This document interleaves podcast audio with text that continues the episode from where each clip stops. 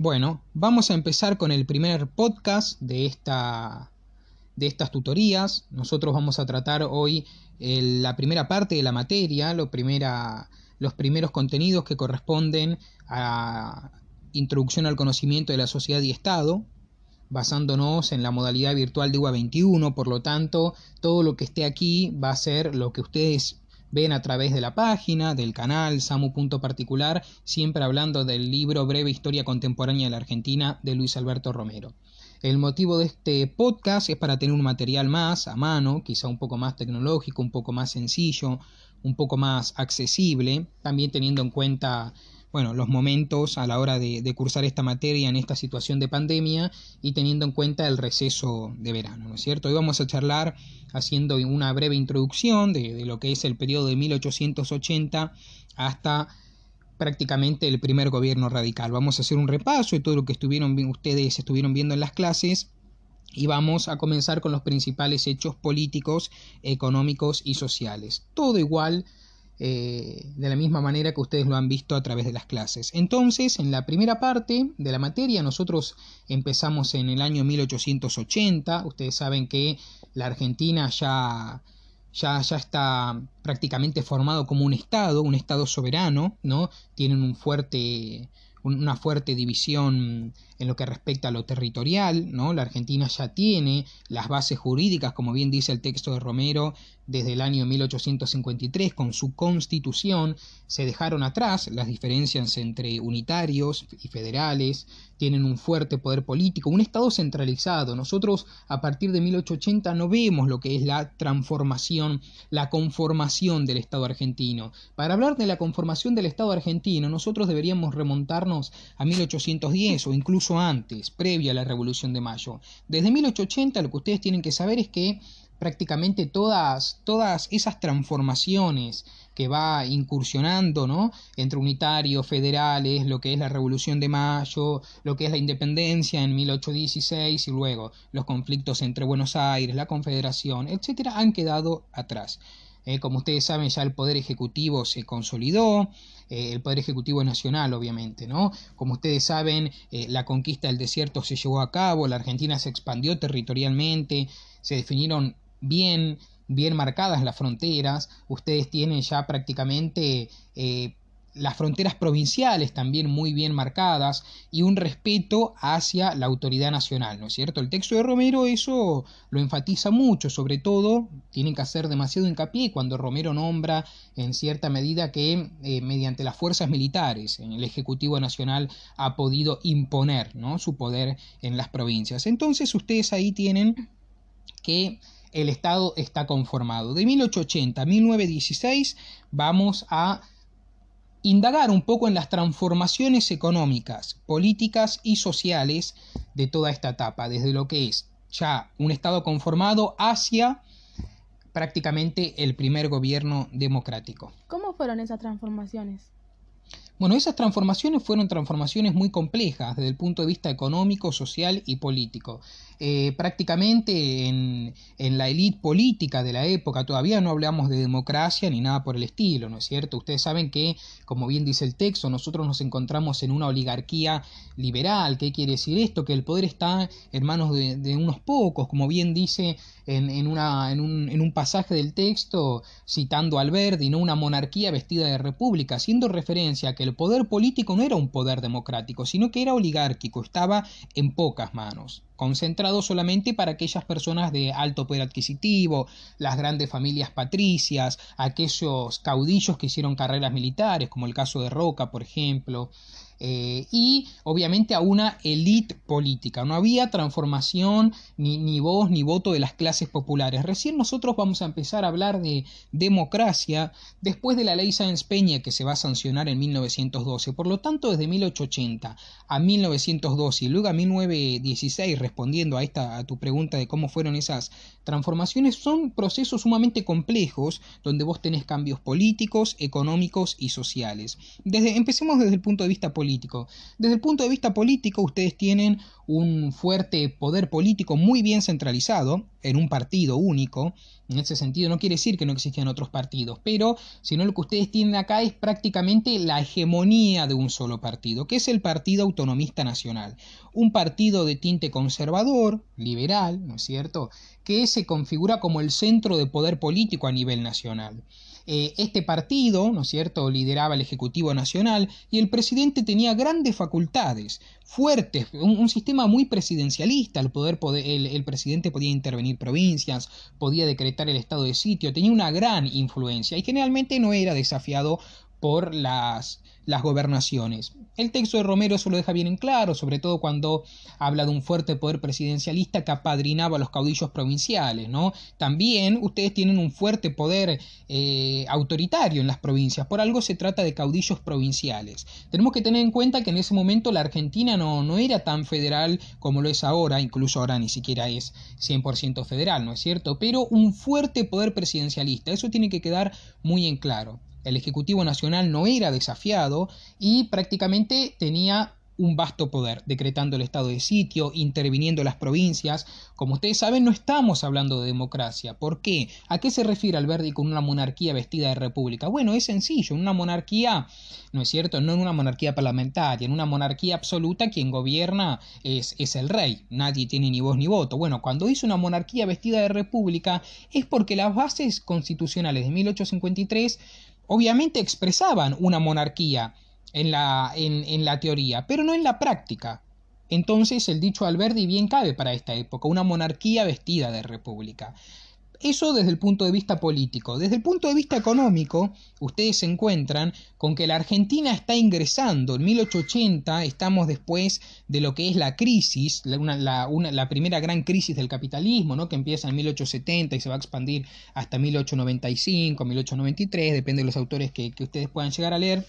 En 1880 el mundo está cambiando, ¿no es cierto? Nosotros tenemos que Europa se está recuperando poco a poco de esta crisis. Eh, también tenemos que en ese momento la potencia hegemónica del mundo, es decir, Gran Bretaña, está viendo amenazado su liderazgo por Alemania y Estados Unidos, es decir, Alemania y Estados Unidos se están configurando como potencias industriales capaces de competir contra Gran Bretaña, ¿no? Y también el mundo entra en una especie de debate entre lo que es libre comercio, proteccionismo.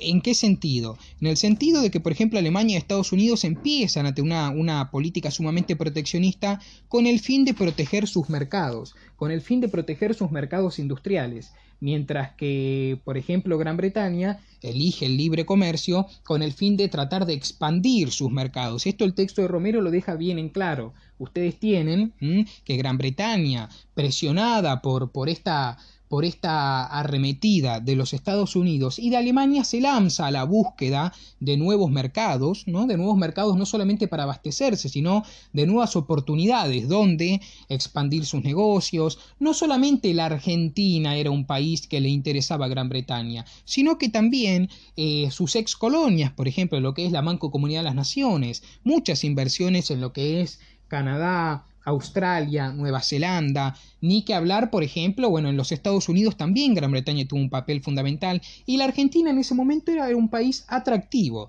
para Gran Bretaña. ¿Por qué?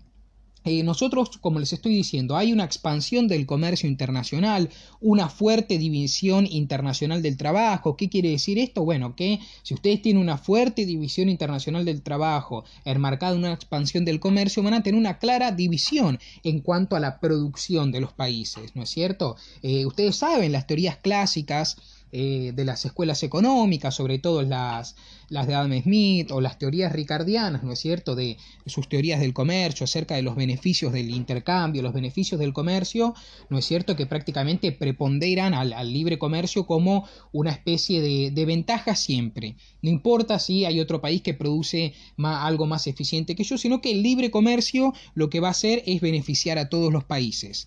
Bueno, entonces con ese criterio, en esta fuerte división internacional del trabajo, ustedes tienen tienen que los países centrales, ¿no es cierto?, se van a encargar de la producción industrial y los países periféricos se van a encargar de las producciones primarias. ¿A qué me refiero con las producciones primarias? Bueno, todo lo que tiene que ver con el sector primario de la economía, ¿no es cierto?, la producción de productos primarios.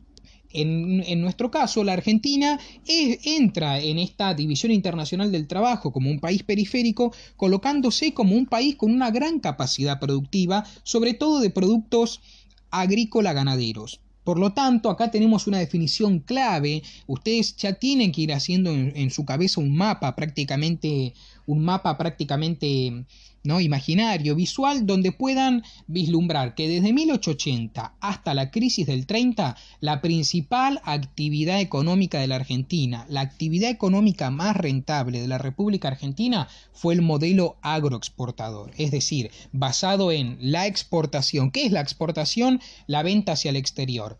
La exportación de productos primarios, agrícola, ganaderos, carnes, eh, cereales, granos, bueno, obviamente todo lo que tiene que ver con, con la exportación de otros productos primarios, como es el caso, por ejemplo, de la minería, del cobre, fue eso fue en Chile, la exportación de otros productos, porque quizá tabaco, azúcar, como puede ser el caso de Cuba, etcétera, Ustedes ahí tienen un ejemplo de cómo prácticamente toda América, salvo los Estados Unidos, se enmarcan en esto de la fuerte división internacional del trabajo. Por otro lado, eh, el modelo agroexportador está basado en eso, en la exportación de este tipo de productos primarios. En el caso de nuestro país, agrícola ganaderos, ¿no es cierto? Piensen ustedes las condiciones de la Argentina, un, amplio territorio, eh, bueno, la, lo que tiene que ver con la calidad de, las tierras, ¿no es cierto? De las tierras argentinas, su fertilidad, eh, la variedad climática. La Argentina es un país con grandes condiciones para todo tipo de productos primarios, pero en ese momento sobre todo los productos agrícolas ganaderos. También eh, tenemos que enmarcarlo, nuevamente hago mucho hincapié en esto, la fuerte división internacional del trabajo, en que estos productos eran los productos demandados del momento, lo que se llaman las commodities, ¿no? Las commodities, los productos con alto valor en el mercado.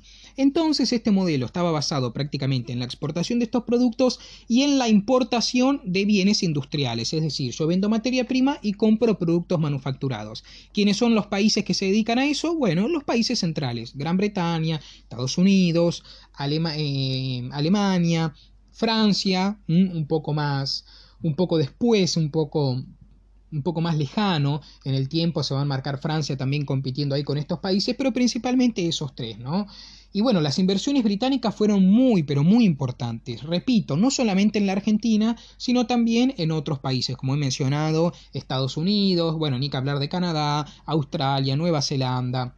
Ahora, ¿en qué prácticamente invirtieron los británicos. Pensemos, pensemos, eh, el interés británico prácticamente eh, hacía referencia a eh, la importancia de desarrollar este modelo agroexportador. Por lo tanto, las inversiones iban a estar destinadas a fomentar ese tipo de actividad. Ustedes se van a encontrar que las principales inversiones británicas mm, son en los ferrocarriles. Lo simbólico de todo este periodo fueron los ferrocarriles, porque los ferrocarriles, ¿qué te permiten? Bueno, te permiten eh, recorrer extensiones de territorio muy, pero muy grandes, te permiten conectar toda esa producción agrícola con el puerto, a la inversión en los puertos, en los frigoríficos, todo lo que tiene que ver con la infraestructura. Entonces, inversiones en infraestructura, en puertos, en rutas, en, ya les digo, los ferrocarriles, infraestructura de gobierno, edificios de gobierno, en el sector de las finanzas, los frigoríficos para la exportación de la carne. Las inversiones británicas fueron en ese, en, eh, prácticamente dirigidas a ese sector, al sector del modelo agroexportador. Y bueno, Gran Bretaña tenía grandes intereses en la Argentina ya que era un país que ofrecía muchas oportunidades. También me gustaría mencionar un punto que es de suma importancia en el análisis de Romero cuando él dice que el Estado intervino para fomentar este tipo de crecimiento. ¿De qué manera? Bueno, él da varios ejemplos, pero vamos a, a, citar algunos. Romero dice en un momento, bueno, el Estado intervino activamente fomentando la inmigración, cosa de la cual vamos a hablar ahora en un momento, el Estado intervino activamente, asumiendo riesgos también en las inversiones, ¿eh? tomando quizá eh, eh, principal, el principal riesgo en algunas inversiones que quizá eran dudosas o no se consideraban tan rentables. Otro, otro ejemplo, por ejemplo, que, que, nos, que nos da Romero cuando dice que el Estado toma, el sector público, ¿no es cierto?, toma algunos algunos rubros de la economía que quizá no eran tan beneficiosos o no eran tan rentables y una vez que se convierten en rentables lo prácticamente traslada a manos del sector privado. Entonces el Estado también estuvo presente en, obviamente no tenemos que pensar un estado de bienestar, todo eso viene después de la crisis del 30, pero eh, el Estado argentino intervino activamente eh, fomentando este tipo de crecimiento, este tipo de actividad. Obviamente el socio comercial más importante de la Argentina va a ser Gran Bretaña, la asociación va a ser con los británicos, con los británicos. Bueno, enmarcado en eso, acá ya hablamos un poquito de la parte económica, vamos a hablar un poco de la parte social, ¿no es cierto? La parte social es muy, muy interesante en esta etapa. Ustedes tienen que la Argentina empieza a cambiar socialmente, eh, prácticamente a partir de 1870. La Argentina es un país que empieza a recibir oleada de inmigrantes, muchos inmigrantes, sobre todo hasta después de la Segunda Guerra Mundial, pero el principal eh, el principal periodo, el más importante en cuanto a las inmigraciones, se da a partir de 1870. ¿Por qué? Bueno, son varias cuestiones. Primero que la Argentina, ya les digo, era un país que ofrecía oportunidades. Ustedes no pueden pensar al modelo agroexportador como algo que está aislado, separado de lo que es eh, la llegada de los inmigrantes, sino que la llegada de los inmigrantes hacía posible el modelo agroexportador y la dirección que tomaba la Argentina enmarcado en este modelo agroexportador hacía posible que se generen esas condiciones para la llegada de los inmigrantes, ¿no es cierto? Es como un círculo vicioso. el modelo agroexportador generaba oportunidad de empleos, mientras que estos inmigrantes que llegan son inmigrantes que ofrecen no solamente una mano de obra barata, sino también calificada, porque generalmente eran personas que se dedicaban a lo mismo, es decir, al trato de la tierra, pero en aquellos países que, ahora estaban abandonando. La Argentina va a recibir inmigrantes de todas partes del mundo, pero principalmente lo que nosotros conocemos como la cuenca del Mediterráneo, quiere decir España e Italia principalmente algunas zonas de Francia, de todos lados, ya les digo, rumanos, rusos, polacos, bueno, en ese momento soviéticos, ¿no es cierto? Pero principalmente de la cuenca del Mediterráneo, España e Italia. Bueno, ¿por qué? Primero porque eh, la Argentina ofrecía muchas oportunidades. ¿En qué sentido? Bueno, Romero en un momento lo dice, eh, prácticamente vamos a trasladarlo, si quieren, un poquito a la actualidad, el famoso sueño americano del que tanto se habla en Estados Unidos, bueno, acá prácticamente había una visión similar, ¿no? Aquellos inmigrantes que abandonaban estos países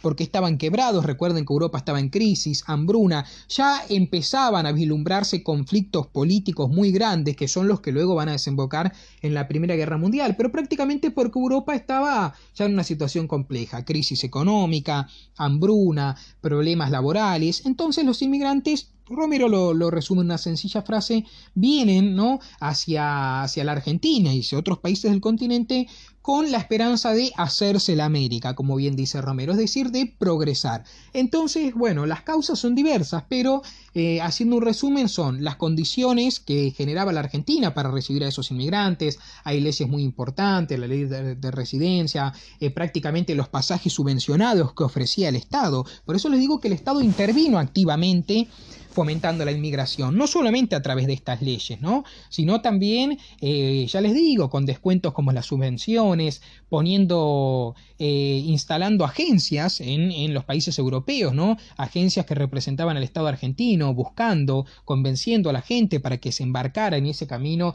de hacerse la América. Entonces, las condiciones que ofrecía la Argentina y la situación dificultosa que atravesaba Europa generaban las condiciones para esta llegada de los inmigrantes. Entonces, podríamos hacer un, mini resumen, decir desde el punto de vista político que es una, una etapa enmarcada por una hegemonía del Partido Autonomista Nacional, un fuerte sistema presidencialista, una oligarquía liberal, una oligarquía hace referencia a que estaba en manos de unos pocos. Una oligarquía es eso, el poder de los pocos. Por eso es oligárquico. No estamos hablando de democracia todavía, un Estado que abusa de su poder, ¿no es cierto? Un gobierno nacional, ya les digo, que decreta el estado de sitio, que interviene en las provincias. Desde el punto de vista económico, una gran etapa de crecimiento. Esto tiene que quedar bien en claro. Un crecimiento muy, muy, pero muy importante de la Argentina en todos estos años. ¿El crecimiento fue igual para todos? No. ¿El ascenso de los inmigrantes fue igual para todos? No. Pero no se puede negar que la Argentina, enmarcada en este mundo que empieza, que empieza a vislumbrarse, todavía no hablamos de globalización, pero que empieza a conectarse,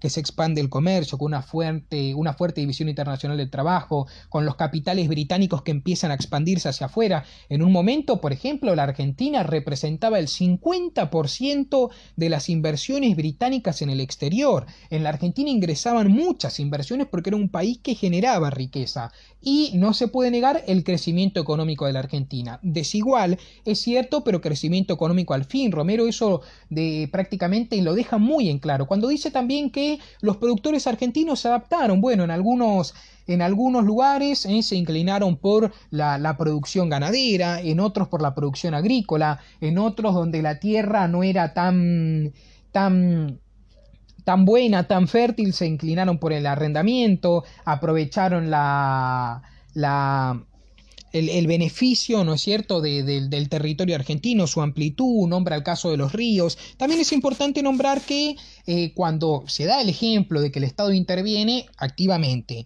eh, liderando algunas inversiones, trasladando las inversiones exitosas al sector privado, que más, fomentando la inmigración, protegiendo algunas economías, algunas economías provinciales, como el caso que se da es el del azúcar tucumana, que salía mucho más barato importar la cubana, pero igual se protegía el mercado eh, azucarero de Tucumán, el caso de Mendoza, ¿no es cierto? Y acá también piensen que quizá provincias que no son tan importantes en términos económicos, ¿no es cierto?, como es el caso de Tucumán o de Mendoza, son consideradas por la oligarquía, ya que allí hay grandes empresarios que tienen contactos con el círculo, el círculo político. Acá también quizá nos invita a la reflexión de lo que es una oligarquía, ¿no? y cómo se maneja el poder en pocas manos. Eso desde el punto de vista económico y desde el punto de vista social, una etapa de cambios, de grandes transformaciones, la llegada de los inmigrantes. Piensen también que estos inmigrantes llegaban con ideas, van a empezar a surgir ciertos partidos políticos, el anarquismo principalmente eh, promulgado por los anarquistas españoles, el socialismo por aquellos socialistas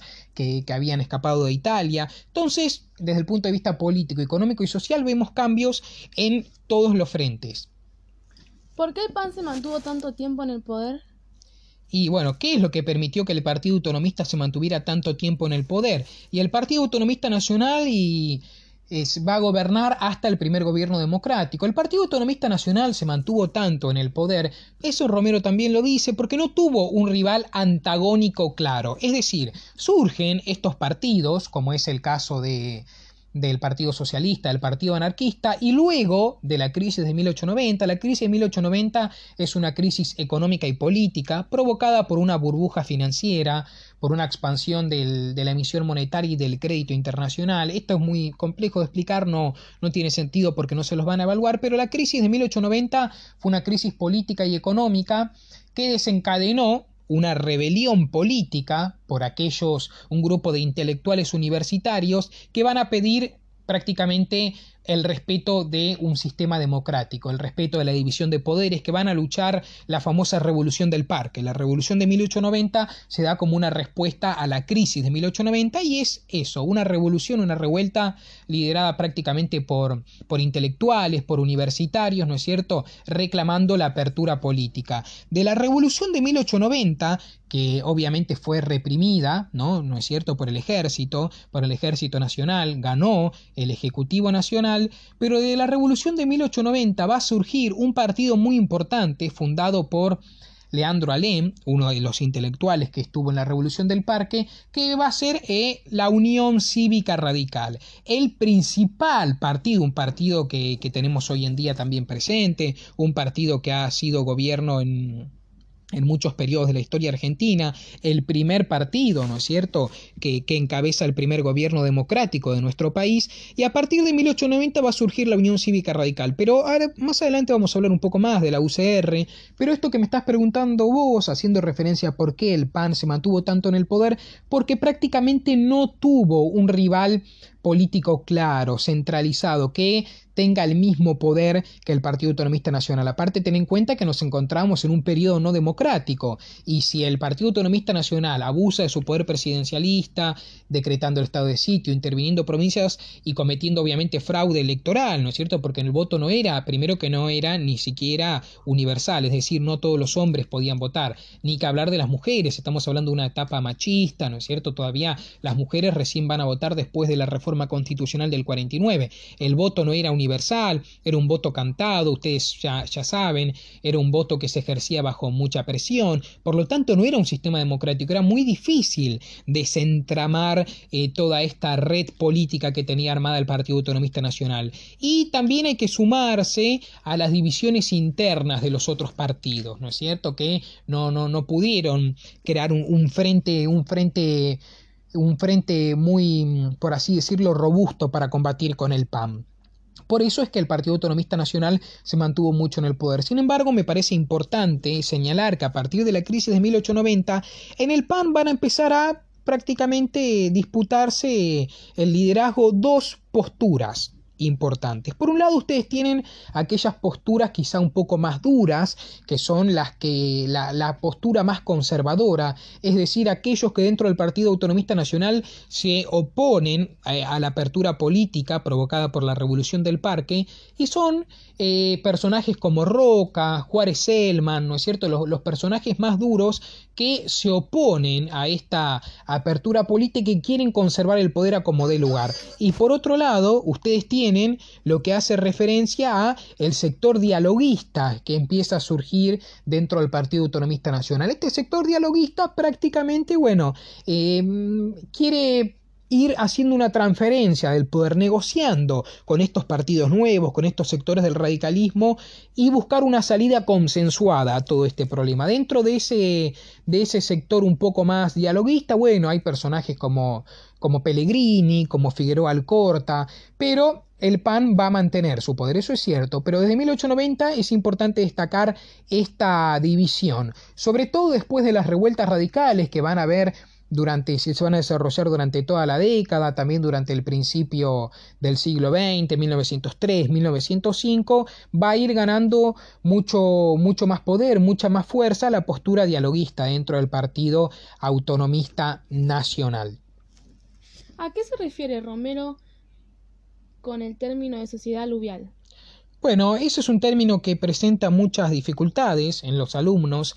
Romero cuando hace referencia a el término de sociedad aluvial se está refiriendo a esta sociedad en constante cambio, ¿no es cierto? La Argentina era un país eh, que estaba, que se estaba haciendo, por así decirlo. Ya les digo, era un país conformado, era un país conformado. En 1880 teníamos como dije al principio de este podcast, un país conformado, un, territorio delimitado, ¿no es cierto? Una soberanía política, eh, un, sistema que funcionaba, un sistema judicial, un ejército organizado, pero la Argentina se está transformando como país, está surgiendo la matriz económica y política del país. Y fíjense ustedes que con la llegada de los inmigrantes, con estos cambios políticos, con estos cambios económicos, es una sociedad en formación y una sociedad en crecimiento nombra, nombra y, da ejemplos claros de la importancia que tienen los inmigrantes en la transformación del país. Es una sociedad muy heterogénea, a eso se refiere Romero con una sociedad aluvial,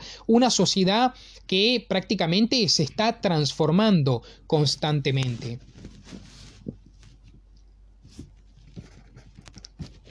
¿Era un partido unido el radicalismo? El radicalismo luego de, de ser de crearse tras el fracaso de la Revolución del Parque, fue un partido que siempre estuvo dividido, incluso eh, durante el desarrollo de toda su historia, ¿no es cierto? Si ustedes recuerdan, los que están escuchando, bueno, esta clase por primera vez, no creo que lo sepan, pero eh, si ya han estudiado el material de la materia, bueno, ustedes se encuentran con que siempre hubo diferencias dentro del radicalismo, ¿no es cierto? Los alvearistas y los irigoyenistas, la Unión Cívica Radical del Pueblo, la Unión Cívica Radical Intransigente, ¿no es cierto? Eh, la política económica de Alfonsín, que los que estaban más cerca de Greenspoon, los que pedían la renuncia de Surruil, bueno, eh, los que apoyaban a Alfonsín, y los que apoyaban a De la Rúa, lo mismo pasó en el 2001, inclusive ahora en, la última en el último desempeño electoral del radicalismo con Cambiemos, los que apoyaban la coalición, los que no. El radicalismo siempre fue un partido eh, con grandes divisiones, ¿no es cierto? Cuando me pregunté si era un partido unido, no del todo. Es más, eh, hay, hay, por ejemplo, personajes importantes de los dos lados. Ustedes saben, ¿no es cierto? Eh, cuando se suicida Leandro Alem y deja sus famosas instrucciones, que se rompa y no se doble el Partido Radical, haciendo referencia a que no debe abandonar, ¿no es cierto?, su, su, su creación, que prácticamente se creó para qué? Para afianzar la lucha por la igualdad, por la libertad política, por la democracia, por el respeto a las instituciones, pero fue un partido muy dividido. Por ejemplo, personajes importantes de esta revuelta, como fue Bernardo Irigoyen, después terminó por así decirlo, transando con los conservadores del Partido Autonomista Nacional, mientras que el sector más combativo, bueno, tras la muerte de Alem, depositó sus esperanzas en Hipólito Irigoyen, pero no, no fue un partido unido, sino que siempre fue un partido donde había muchas divisiones internas, muchos con muchos muchos problemas internos. Eh, no todos los sectores del radicalismo alentaron las revoluciones que el radicalismo alienta durante lo que es todo el último tramo de, del 1800, el principio del siglo XX, hay muchas revoluciones en Tucumán, en el interior del país, sobre todo en Buenos Aires, la revuelta de 1903, la revuelta de 1905, pero el radicalismo no fue un partido eh, con una postura unánime, sino que siempre hubo divisiones. Eh, eso es cierto, fue un, fue un, partido complejo. Pero a medida que va surgiendo el, radicalismo, y no, no, solo el radicalismo, sino que se van afianzando otros partidos, como es el caso, ya lo nombré, ¿no? Del anarquismo, como es el caso de del socialismo, eh, a medida que esto, estas divisiones políticas empiezan a, expandirse, ¿no es cierto? Que los inmigrantes empiezan a ascender socialmente, presa las grandes dificultades. Romero también se refiere a eso cuando habla de una sociedad aluvial. El ascenso económico es innegable, pero tampoco se puede negar las malas condiciones en materia de salud, las malas condiciones de hábitat que tenían los inmigrantes, ¿no es cierto? Por eso digo que no fue un crecimiento para todos igual, pero no se puede negar el crecimiento de la época. Pero a medida que surgía el radicalismo junto con los otros partidos, también es importante destacar que la postura más conservadora del Partido Autonomista Nacional se empieza a, desarmar y empieza a tomar una postura eh, un poco más dialoguista, porque esa es la rama que se impone, impulsada sobre todo por, Pellegrini, Figueroa Alcorta. Es más, después de la crisis de 1890 termina renunciando el presidente Juárez Elman, ¿no? Teniendo teniendo prácticamente una, una demostración de lo que es la transformación política que se viene. Y estas grandes transformaciones políticas sobre todo van a ser las que nos llevan hacia la ley Sáenz Peña de 1912, la que nos lleva al primer gobierno democrático. Transformaciones que también el primer gobierno democrático deberá imponer y no le será nada fácil. Recuerden los conflictos que va a tener Irigoyen con el Congreso, ¿no es cierto? Pero eh, eh, respondiendo a tu pregunta, no, no era un partido con una postura sumamente unánime, ¿no es cierto? Va a ser el primer partido de gobierno, sí, pero es un partido muy dividido internamente. ¿Por qué radicalismo y no otro partido? ¿A qué te referís? ¿Por qué el radicalismo fue el que llegó al poder y no otro partido? Claro. Y bueno, ahí hay varias, varias situaciones, creo que, que es lo que lograron que el radicalismo llegue al poder. Primero que era el partido quizá más combativo de todos desde su creación después de la crisis de 1890, ¿no es cierto?, alentando estas revueltas, pese a las internas del partido, pero también porque el Partido de la Unión Cívica Radical fue el primer partido político moderno de la época. Piensen que estamos prácticamente expandiéndonos hacia la política moderna, hacia la política de las masas, una forma diferente de pensar la política. Esto no solo va a atravesar a Argentina, sino a todos los países del mundo. Empieza a expandirse la idea de la política de las masas, ¿no es cierto?, de, de acercar la política a las clases populares. Y el radicalismo fue el primer partido político moderno de la Argentina el primer eh, partido político de masas. Luego va a ser desplazado por el peronismo, sí, pero eso no quita que el primero fue el radicalismo. El radicalismo con la organización de comités, el radicalismo con un discurso muy, pero muy combativo hacia el régimen, ¿no es cierto? Que decía Irigoyen, es la causa contra el régimen falaz y descreído, con un discurso político muy potente, muy fuerte, un partido que, que se expande a todos los rincones del país. Por ejemplo, eh, hoy en día puedes ir a la ciudad de La Plata, la Casa Radical tiene más de 100 años. No, no, no existe un, una intendencia que no tenga una casa radical, un comité de la Unión Cívica Radical. Y esto se remonta hasta hacia esta época. Es decir, el partido de la Unión Cívica Radical fue el primer partido político moderno que, que, se expande, organiza grandes discursos, comités, eh, eventos públicos. Eso el texto de Romero lo deja bien en claro, ¿no es cierto? Dan conferencias abogados, médicos, deportistas. Eh, la Unión Cívica Radical fue el primer partido que supo eh, quizá podríamos decir, eh, desarrollar un discurso universal en términos políticos. Por ejemplo, la Unión Cívica Radical tenía, tenía adeptos, tenía apoyo en absolutamente todos los frentes mismo eh, en, los sectores bajos, en los inmigrantes, en las clases populares, en, ciertos sectores de la aristocracia también, por ejemplo, Alvear. Alvear venía de una familia patricia, un sector de la aristocracia radical. Eh, ¿A qué me refiero con esto? Que quizá el socialismo y el partido anarquista eran eh, mucho más limitados en cuanto a su electorado. El anarquismo prácticamente, bueno, con su discurso antisistema, eh, lograba, lograba sumar el adepto de los grupos quizá más alejados de la sociedad, los grupos más desplazados. El socialismo, bueno, tenía una base importante en la provincia de Santa Fe, en la capital federal un poco, no más que el radicalismo, pero bueno, con su discurso, ¿no? con su plataforma obrera, pero en cambio el Partido Radical fue el primer partido que logró eh, superar los extractos electorales. ¿Qué quiere decir esto? Que bueno, que, que logró un discurso universal, como dije anteriormente, llegar a todos los sectores sociales. Eso, eso es importante. Y bueno, esta gran campaña que realiza el radicalismo, pensá también que Irigoyen cuando llega al poder tiene más de 60 años, ya es una persona con trayectoria política, ¿no? También muy conocido, pero eh, la gran campaña que hizo el radicalismo, creo que también fue importante el rol que tuvieron en los primeros años, después de la crisis de 1890, fue un partido político con un discurso interesante y fuerte en sintonía con la época, ya te digo, el primer partido político de masas. Y también por qué el, radicalismo llega al poder, ¿no? Eso vos no me, me, me preguntás por qué el radicalismo.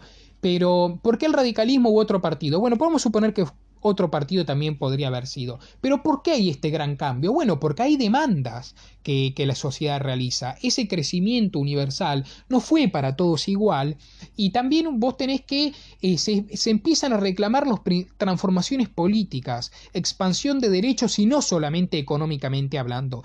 Derechos que luego el radicalismo va, va a otorgar, como por ejemplo la reforma universitaria, ¿no es cierto? Las clases populares empiezan a participar activamente, pese a haber tenido un ascenso social.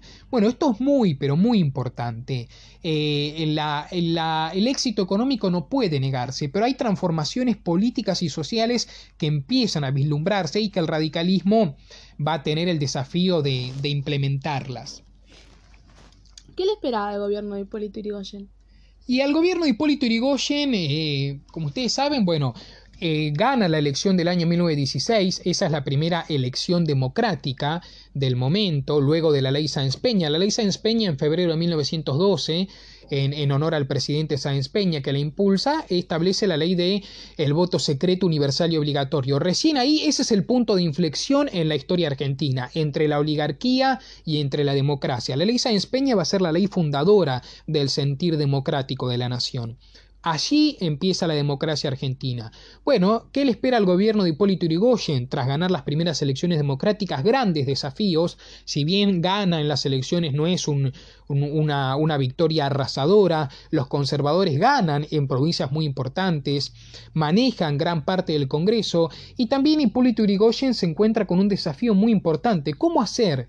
¿Cómo hacer cumplir todas esas promesas a las demandas que la sociedad le exigía cuando el crecimiento fácil se terminó, porque hay algo que estamos omitiendo. La Primera Guerra Mundial de 1914 es el primer gran golpe es el primer gran golpe a, la economía argentina, ¿no es cierto? Frena las inversiones, se caen los, precios de los productos agrícolas, la Argentina va a entrar en problemas con, con, la inflación, con el desempleo, con la caída del poder adquisitivo de la gente, con la caída de sus exportaciones. Entonces acá vos tenés que, eh, el Hipólito Yrigoyen va a tener grandes desafíos económicos, políticos con los conservadores, desafíos sociales, ¿no es cierto? Se me ocurre la, eh, lo que es la revuelta de 1917, ¿no es cierto? La Semana Trágica, la Patagonia rebelde, le esperan grandes desafíos a Hipólito Yrigoyen. Ten en cuenta que es el primer gobierno democrático que asume en medio de una situación compleja en el mundo y bueno, va a ser interesante ver cómo sortea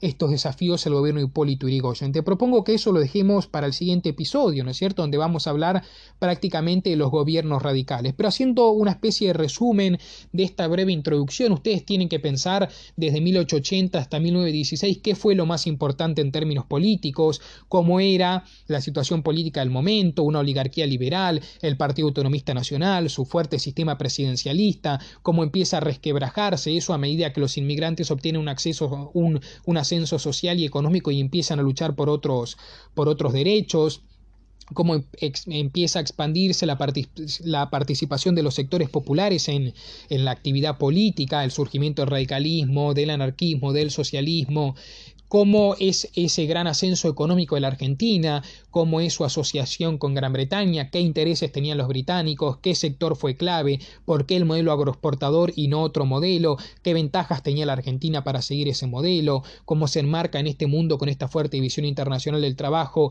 cómo son los cambios sociales, por qué llegan los inmigrantes, qué fue lo que permitió, cómo el Estado intervino. Eso es interesante para empezar a reflexionar y si ustedes hacen una conexión se van a encontrar que todo eso tiene que ver en prácticamente este río que desemboca con el primer gobierno eh, democrático, el gobierno de la Unión Cívica Radical de Hipólito Yrigoyen en el año 1916. Pero bueno, eso lo dejamos para el episodio que viene.